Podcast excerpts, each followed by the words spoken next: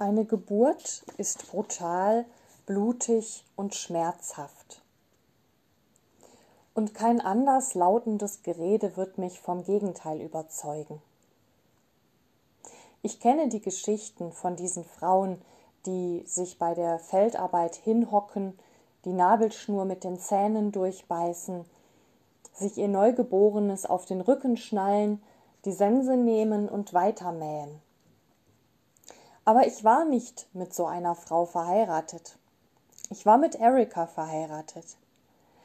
Wir gingen zusammen in Lamazé Geburtsvorbereitungskurse und lauschten aufmerksam Jean Romés Atemlektionen.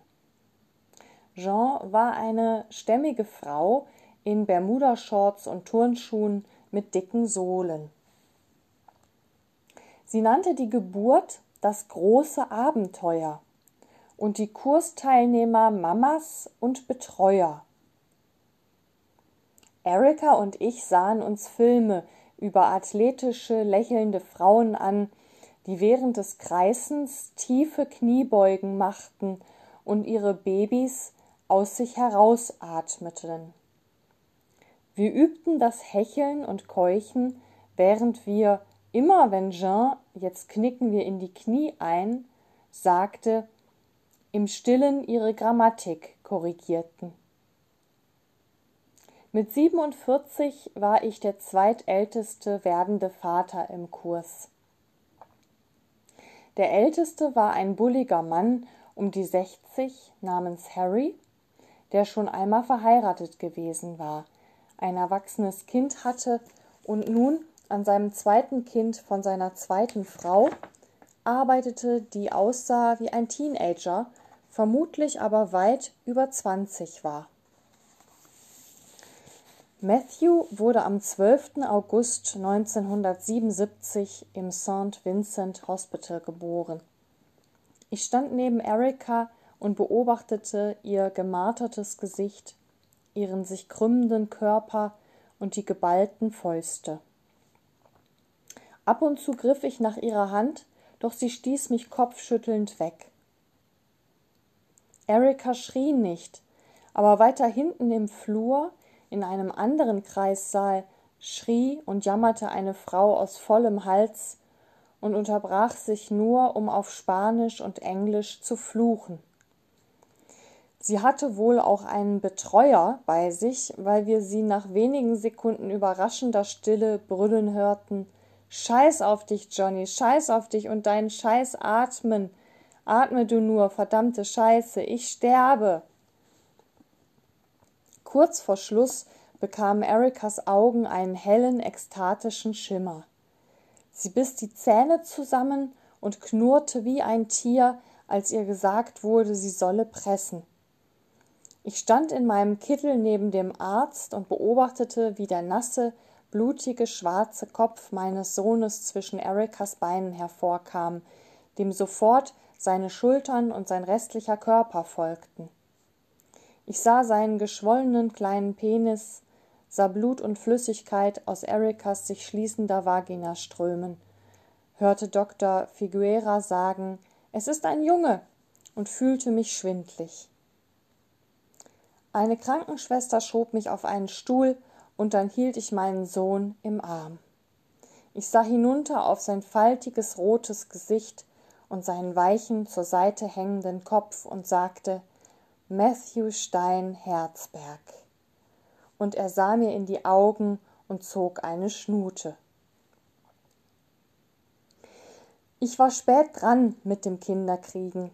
Ich war der ergrauende, faltig werdende Vater eines Säuglings, doch ich nahm die Vaterschaft mit der Begeisterung dessen an, dem sie lange vorenthalten geblieben ist. Matt war ein seltsames kleines Geschöpf mit dünnen roten Gliedern, einem leicht violetten Nabelschnurrest und schwarzem Flaum auf einem Teil seines Kopfes.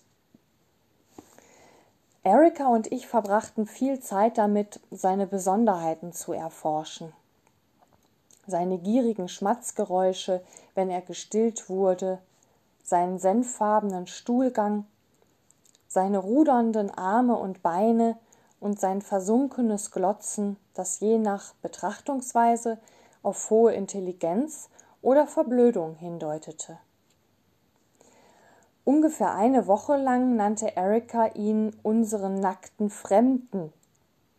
Doch dann wurde er Matthew, Matt oder Matty Boy. In diesen ersten Monaten nach seiner Geburt legte Erika eine Kompetenz und Lockerheit an den Tag, die ich noch nie zuvor an ihr gesehen hatte. Sie war immer nervös und erregbar gewesen, und wenn sie wirklich aufgeregt war, wurde ihre Stimme schrill und ängstlich eine Tonlage, die mich körperlich angriff, so als führe jemand mit einer Gabel über meine Haut. Doch in Matthews erster Zeit hatte Erika nur selten solche Ausbrüche. Sie war fast heiter. Es war beinahe so, als wäre ich noch einmal ganz neu mit einer etwas anderen Frau verheiratet. Sie schlief nie genug, und die Haut unter ihren Augen war häufig dunkel vor Schlafmangel, doch ihre Gesichtszüge waren sanfter als sonst. Beim Stillen sah sie mich oft mit einer fast schmerzhaft intensiven Zärtlichkeit an. Häufig las ich noch im Bett, während Erika mit Matt in den Armen schlafend neben mir lag, sein Kopf auf ihrer Brust. Sogar im Schlaf war sie sich seiner bewusst und wachte vom leisesten Pieps auf. Manchmal legte ich mein Buch beiseite und betrachtete die beiden im Licht meiner Leselampe. Heute denke ich, dass ich Glück hatte, nicht mehr so jung zu sein. Ich erkannte nämlich, was ich früher womöglich nicht erkannt hätte, dass mein Glück gekommen war. Ich nahm mir sogar vor, mir das Bild meiner Frau und meines Sohnes einzuprägen, während ich ihnen beim Schlafen zusah, und es steht noch immer vor mir, eine von meinem bewussten Wunsch erzeugte klare Erinnerung. Ich sehe Erikas Profil auf dem Kissen, ihr dunkles Haar liegt über ihrer Wange. Und Matts kleiner Kopf, etwa so groß wie eine Pampelmuse, ist dem Körper seiner Mutter zugewandt. Wir verfolgten Matts Entwicklung mit der wissenschaftlichen Präzision und Aufmerksamkeit von Aufklärern. Indem wir jede Phase seines Wachstums protokollierten, so als hätten vor ihm noch nie jemand gelächelt, gelacht oder sich umgedreht. Einmal rief Erika mich lauthals auf, an sein Kinderbett, und als ich neben ihr stand, zeigte sie auf unseren Sohn und sagte Leo, sieh mal. Ich glaube, er weiß, dass es sein Fuß ist. Sieh mal, wie er an seinen Zehen lutscht. Er weiß, dass sie ihm gehören. Ob Matt damals wirklich die Grenzen seines eigenen Körpers entdeckte oder nicht, blieb ein strittiger Punkt, doch er wurde zunehmend zu einer für uns identifizierbaren Persönlichkeit. Er war nicht laut, aber vermutlich wird man kein lautes Kind, wenn die Eltern immer gleich herbeigelaufen kommen, sobald man einen Laut von sich gibt. Für ein Baby schien er seltsam mitfühlend. Eines Abends, als Matt ungefähr neun Monate alt war, machte Erika ihn bettfertig. Mit ihm auf dem Arm öffnete sie den Kühlschrank, um seine Flasche herauszuholen. Aus Versehen kamen zwei Gläser mit Senf und Marmelade mit heraus und zerschellten auf dem Fußboden. Erika hatte inzwischen wieder angefangen zu arbeiten und die Erschöpfung übermannte sie. Sie starrte auf die Scherben und brach in Tränen aus. Sie hörte erst auf zu weinen, als sie spürte, dass Metz Händchen mitfühlend über ihren Arm strich. Unser Sohn fütterte uns auch gern mit vorgekauter Banane, Spinat oder pürierten Möhren. Er hielt mit seiner klebrigen Faust hin und stopfte mit der faden Inhalt in den Mund. Wir deuteten das als Zeichen seiner Großzügigkeit. Sobald Matt sitzen konnte, ließ er eine starke Konzentrationsfähigkeit erkennen, und wenn ich gleichaltrige Kinder verglich, fand ich diese Beobachtung nicht übertrieben. Er hatte eine lange Aufmerksamkeitsspanne, doch er sprach nicht. Er gurgelte, plapperte und zeigte mit dem Finger auf Dinge, aber die Wörter kamen sehr langsam. Als Erika wieder arbeiten ging, stellten wir eine Kinderfrau ein. Grace Thelwell war groß und dick, eine Frau um die 50, in Jamaika aufgewachsen. Sie hatte vier erwachsene Kinder, sechs Enkel und die Haltung einer Königin. Sie ging lautlos in unserer Wohnung umher, sprach mit leiser musikalischer Stimme und setzte jeder Aufregung eine buddhahafte Ruhe entgegen. Ihr ständig wiederholtes Mantra bestand aus zwei Worten. Schon gut. Wenn Matt weinte, nahm sie ihn in die Arme und sang Schon gut. Wenn Erika nach einem Tag an der Uni abgehetzt und mit hektischem Blick in die Küche stürmte, legte Gracie eine Hand auf die Schulter und sagte Schon gut, ehe sie ihr beim Einräumen der Lebensmittel half. Als Grace zu uns kam, brachte sie ihre praktische Philosophie mit, und das wirkte beruhigend auf uns drei. So als wehte eine warme karibische Brise durch die Zimmer des Lofts.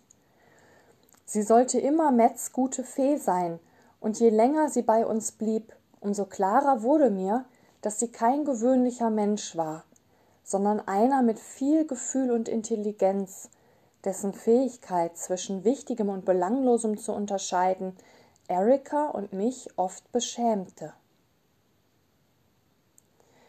Wenn wir abends ausgingen und Grace bei Matt blieb, sahen wir sie bei unserer Rückkehr in seinem Zimmer sitzen, während er schlief. Das Licht war immer aus. Grace las weder, noch strickte sie oder beschäftigte sich mit irgendetwas anderem, Sie saß still auf einem Stuhl, betrachtete Matt und war mit der Fülle ihrer Gedanken zufrieden. Mark Wexler wurde am 27. August geboren. Wir waren jetzt zwei Familien. Obwohl die räumliche Nähe gegenseitige Besuche leicht machte, sah ich Bill kaum häufiger als zuvor. Wir liehen einander Bücher, tauschten Artikel aus, die wir gelesen hatten, doch unser häusliches Leben fand größtenteils in den jeweiligen Wohnungen statt. Erstgeborene Babys sind für ihre Eltern stets mehr oder weniger ein Schock. Ihre Bedürfnisse sind so dringlich, ihre Gefühle so unkontrolliert, dass Familien sich oft nach außen abschotten, um ihren Ansprüchen gerecht zu werden. Manchmal besuchte mich allerdings Bill mit Mark.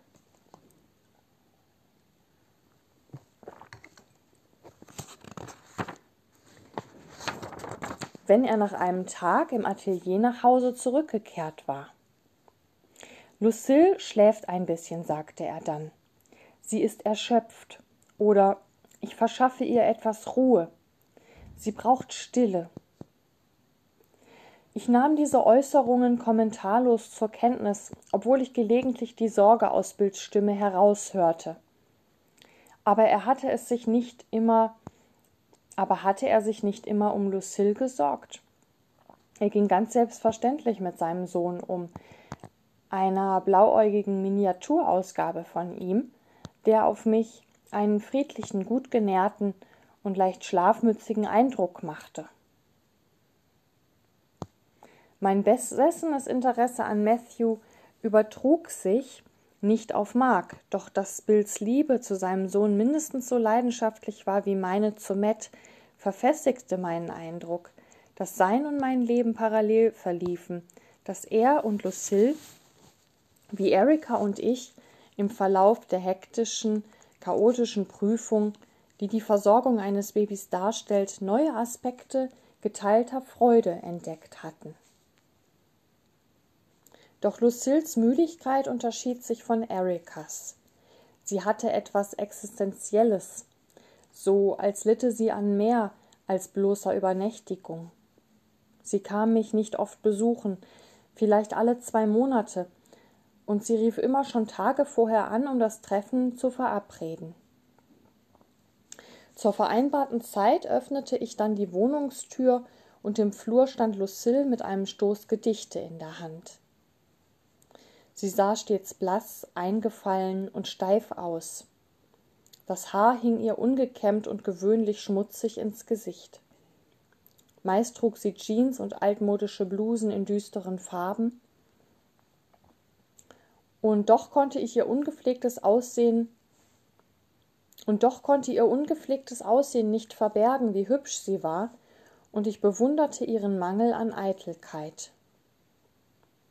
Ich freute mich immer, sie zu sehen, doch ihre Besuche verstärkten Erikas Gefühl, Lucille habe sie vergessen. Lucille begrüßte sie stets höflich. Sie ließ ihre Fragen nach Mark über sich ergehen, beantwortete sie mit kurzen, präzisen Sätzen und wandte sich dann mir zu. Ihre sparsamen, aber klangvollen Gedichte waren im Ton absoluter Distanziertheit geschrieben. Zwangsläufig enthielten sie autobiografische Bezüge. In einem Gedicht liegen ein Mann und eine Frau nebeneinander im Bett und können nicht schlafen, aber keiner von beiden sagt ein Wort zum anderen. Sie sprechen aus gegenseitiger Achtung nicht, doch am Ende empfindet die Frau die Rücksicht des Mannes als die Anmaßung, er wüsste, was sie denke. Noch lange nachdem er eingeschlafen ist, hält ihr Ärger sie wach. Das Gedicht hieß Wach und aufgeweckt. In einigen Arbeiten tauchte ein Baby auf, eine komische Figur mit Namen S. Es heulte, spuckte, klammerte und trat, etwa wie ein außer Kontrolle geratenes Aufziehspielzeug mit gesprungener Feder. Lucille gab in keiner Weise zu, dass die Gedichte persönlich waren. Sie behandelte sie wie Objekte, die mit meiner Hilfe umgearbeitet werden konnten. Ihre Kühle faszinierte mich. Hin und wieder, beim Lesen einer Zeile, lächelte sie in sich hinein, doch konnte ich die Quelle ihres Amüsements nie ergründen. Während ich neben ihr saß, hatte ich immer das Gefühl, sie sei mir ein wenig voraus und ich liefe ihr hinterher. Ich blickte dann auf die blonden Härchen auf ihrem schlanken Arm und fragte mich, was an ihr sich mir so entzog. Eines Abends, ehe sie wieder nach oben ging, beobachtete ich, wie sie anfing, ihre Blätter einzusammeln.